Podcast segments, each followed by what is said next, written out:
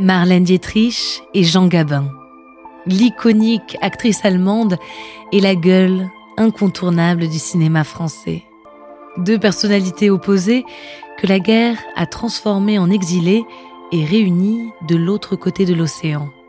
Pour eux, aimer, c'est partir au front. Leur passion fut éphémère, rythmée par l'histoire de ce conflit qui les a transformés.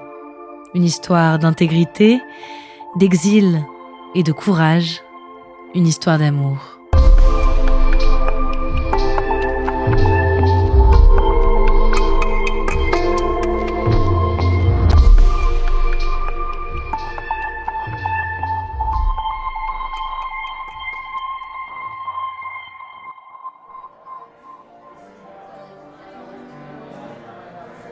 1941, New York.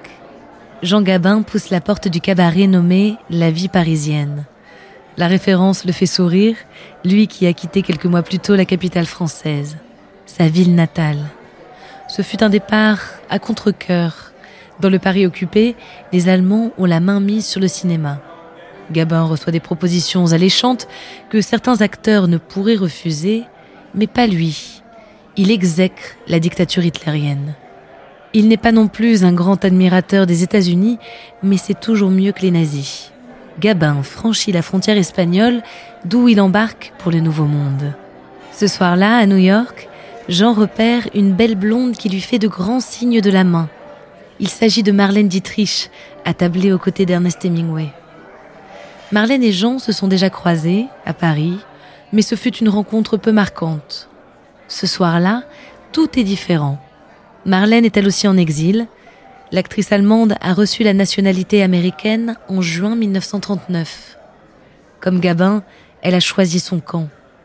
Elle aurait pu devenir une icône de la propagande nazie, mais elle décide de fuir et de lutter à distance. En voyant ce Français exilé, Marlène l'invite tout naturellement à s'asseoir à sa table. Jean s'étonne de l'entendre parler un français si limpide.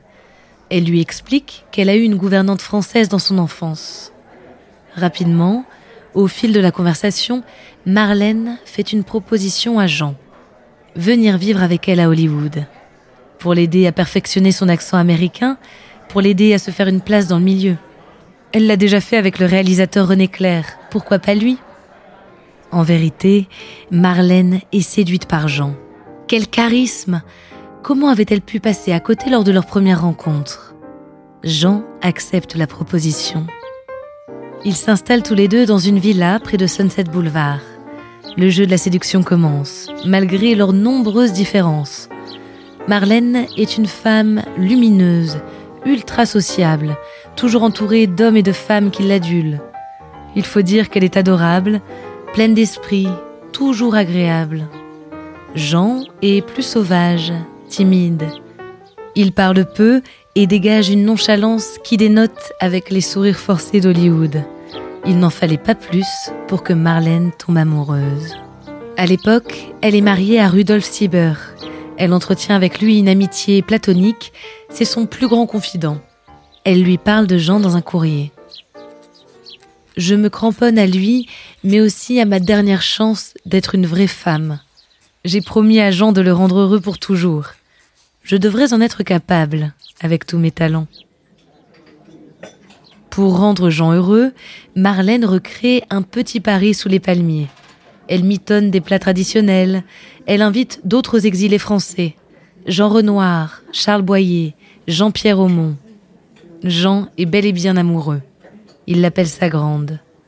Mais leur petite bulle n'est pas imperméable à la guerre toujours présente, toujours plus proche. Pour participer à l'effort, Marlène passe du temps à la Hollywood Cantine, un club où les soldats de retour du front se voient servir des repas gratuits par des stars hollywoodiennes. Quant à Jean, il lui est de plus en plus insupportable de faire le guignol, comme il dit, devant les caméras d'Hollywood, et bien payé en plus. Pendant que de l'autre côté de l'océan, des personnes se battent. Il est terrorisé à l'idée de devoir rester vivre aux États-Unis si les Allemands sortent vainqueurs. Il est temps d'agir. Il s'engage et en avril 1943, il reçoit l'ordre d'embarquer pour Alger comme canonnier au sein des forces navales libres du général de Gaulle. Il découvre la peur, mais il prend des risques. Il ne veut surtout pas passer pour un planqué. Marlène s'engage elle aussi. Au sein de l'United Service Organizations, le service artistique de l'armée américaine. Elle partage le quotidien des troupes. Son rôle, leur remonter le moral et chanter pour eux sur de nombreuses scènes. Avec Jean, parfois, ils réussissent à se croiser, à se retrouver un moment. Sur une photo de deux, ils sont côte à côte, en uniforme. Il porte sa casquette de marin, elle est radieuse en chemise et pantalon. Mais le doute est permis. Se retrouveront-ils après la guerre? Ils semblent déjà si loin l'un de l'autre. Jean évoque l'idée d'un mariage avec Marlène juste après sa démobilisation. Elle est d'abord surprise, puis elle accepte dans une lettre datant du 13 août 1945. Mon ange, tu es complètement fou et tu me rends folle avec tes doutes. Je resterai avec toi jusqu'à la fin de ma vie, marié ou pas, comme tu le voudras. Mais si tu veux un enfant, il vaut mieux qu'on se marie. M'aimes-tu toujours, mon ange? Si tout se passe bien, je partirai le 10 septembre par avion. Je t'enverrai un câble avant. Je t'embrasse comme toujours, mon ange. Je t'aime, ta grande. Mais Jean est indécis. Il ne veut pas retourner en Amérique, et en France, son amour d'une Allemande suscite les moqueries.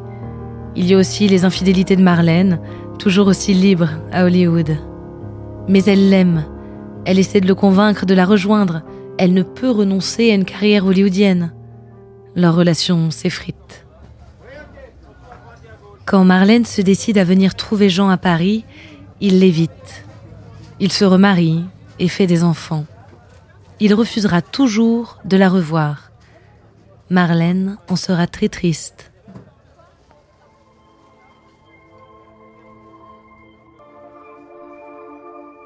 En 1945 et 1946, Jean et Marlène furent tous les deux décorés par la France pour leur engagement pendant la guerre. Cette guerre qui les a fait se rencontrer et se perdre. Cette guerre que l'un comme l'autre, ils n'auraient pu ignorer, même au prix de l'amour qu'ils se portaient.